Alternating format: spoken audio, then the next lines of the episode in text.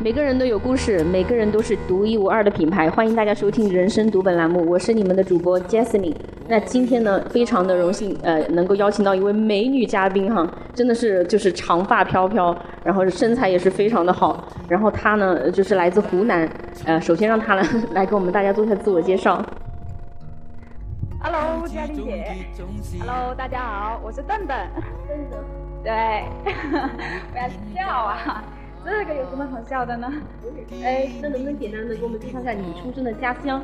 哦，我的家乡呢是在浏阳，呃就是那个弯了九道弯就到了湖南毛主席的那个家里的那个地方。呃，大家应该都清清楚吧？浏阳河。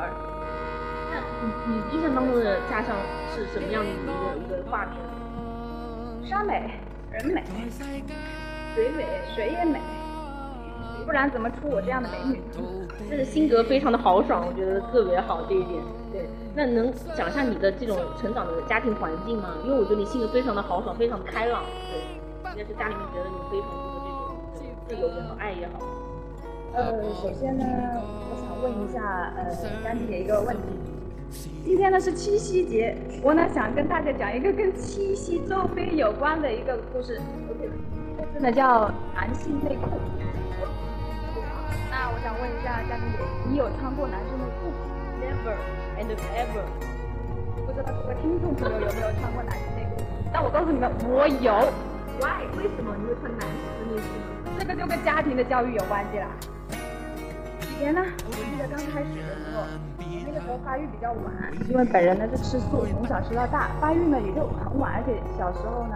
家里的那种呃教育啊什么的都是遮遮掩掩，学校也不会那个说什么，我妈也从来没有跟我说过，哎你哪一天内裤变红了就来 就来大姨妈了就变大女孩了，我妈也没有跟我说过。但是有一天我读寄宿去去高一念书，那个时候哇，我发现我自己流血了，我觉得天大的一个事，我就噔噔噔噔噔噔噔噔踩这个自行车赶紧跑回家去告诉我妈。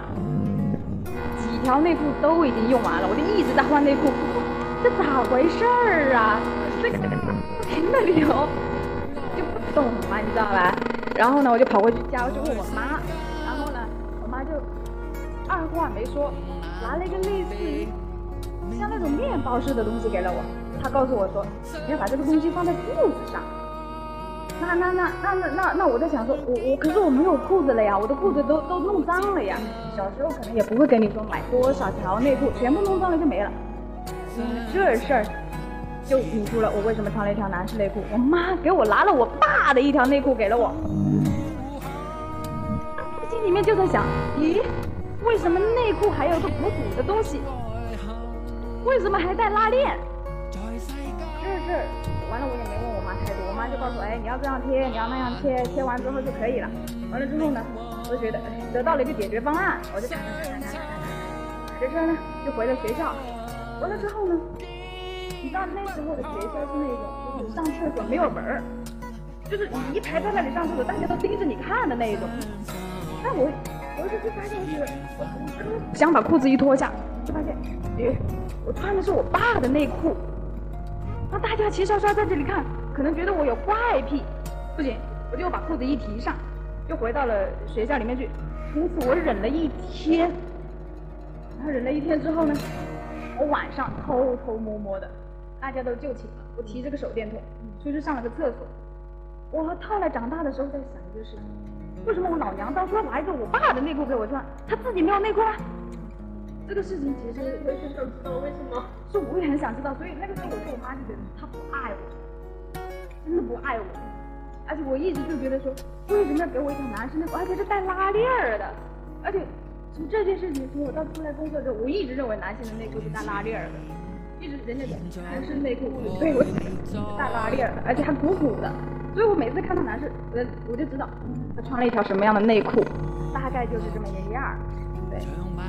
对，我觉得就是刚刚观听众朋友从这个咱们邓邓的描述当中，就已经听出来他非常的豪爽，然后家庭成长环境给他的这种也比较宽泛，对，造就了他这样的一个性格也是非常好，我觉得招人喜欢，我觉得挺好的。对，那你有没有一些就是个人的一些兴趣爱好啊，或者说你觉得很美好的一些人事物，希望分享给大家的呢？我觉得从这一件事情当中，我就得到了一个结论，我从此以后出来之后，我的内裤一般低于二十条，我就觉得已经到了一个临界线了。一般女孩子呢，来大姨妈的话卫生巾，我是换内裤。我就觉得从那一刻时候就开始有阴影。但后来回头真是，我问过我妈，你为什么你当初知道？对，我一直，对我一直觉得女士内裤跟男士内裤的差别，我一直在研究这东西。就是到了后来，出来，就那么回事儿。什么就就那么回事儿，就是差别，差别是那么回事儿。然后就就就一直会觉得说，而且我从那个时候。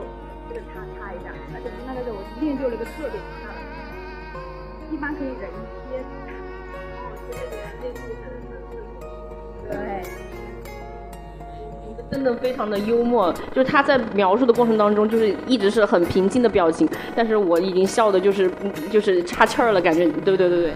然后现刚刚说到了哈，就除了这件事情呃给你带来的一些影响和一直以来的误区之外呢。就是你你的人生有没有一些故事或者经历很特别的，或者你想跟大家分享的？嗯。其实我妈做过一些特别奇葩的事，光这个卫生巾这一块我就可以讲两天。为什么呢？我有个弟，我妈呢以前也没告诉我们说，哎，这个卫生巾到底怎么用，她呢也藏着掖着。完了之后呢，啊有一次，我妈就发现那抽屉里面的卫生巾呀，一天比一天少，是怎么回事？然后就问我。闺女，你是不是一个月来我两次啊？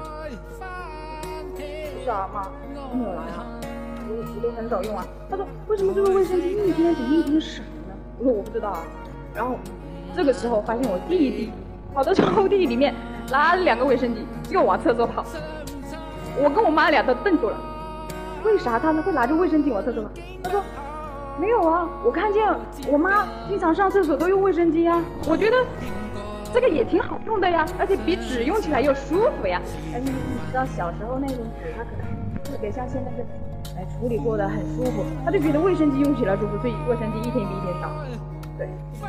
就是就是可能这个故事比较重口味，但是它传递给我们就是家庭的教育其实是非常重要的。其实也衍生了一个问题，就是呃性教育这一块儿，因为很多呃传统的这种中国式的家庭，他们对性教育这块是就像你说的遮遮掩掩、藏着掖着，然后也没有找到一个正确的方式来给孩子来传达这一块儿。对，那你是怎么后来就是自己摸索，还是通过什么样的方式呃慢慢的就是在这条道路上 能够成熟，或者说有有有自己的这种认知的呢？也不能怪我妈，也不能说什么，这可能是一个大环境的问题。以前的一些家庭教育，大概都是这样，大家都是遮遮掩掩在做这一块的事情，就觉得说可能很丢人、很羞。其实我我相信现在的一些教育体系，应该对这一块已经很重视了，应该不会再犯我们以前这种这种小错误。我觉得其实也挺美好的，有一些童年的回忆。那那除了这个，我觉得咱们这一期的主题就三个字：卫生巾。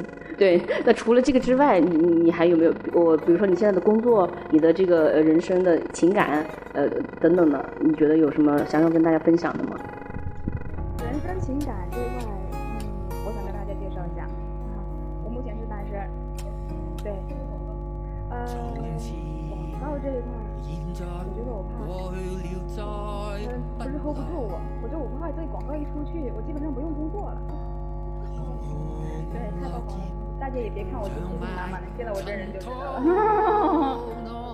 那那那，今天非常感谢邓邓给我们做了一个这样开放式的分享，也非常的特别。可能观众一乍一听觉得会有点不适应，或者特别觉得特别搞笑，但是我觉得他这种性格是非常好的，因为这就是他的一个性格个性，这就是他的一个特质，对，这就是他的一个 IP 的一个品牌的一个感觉，对。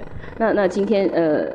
咱们先到这里，对，因为我们这节目是滚动式播出的，希望下一期呢，呃，它有新的这种火花给到我们大家，对，那今天非常感谢邓邓啊，我们下期再见，好，再见，拜拜。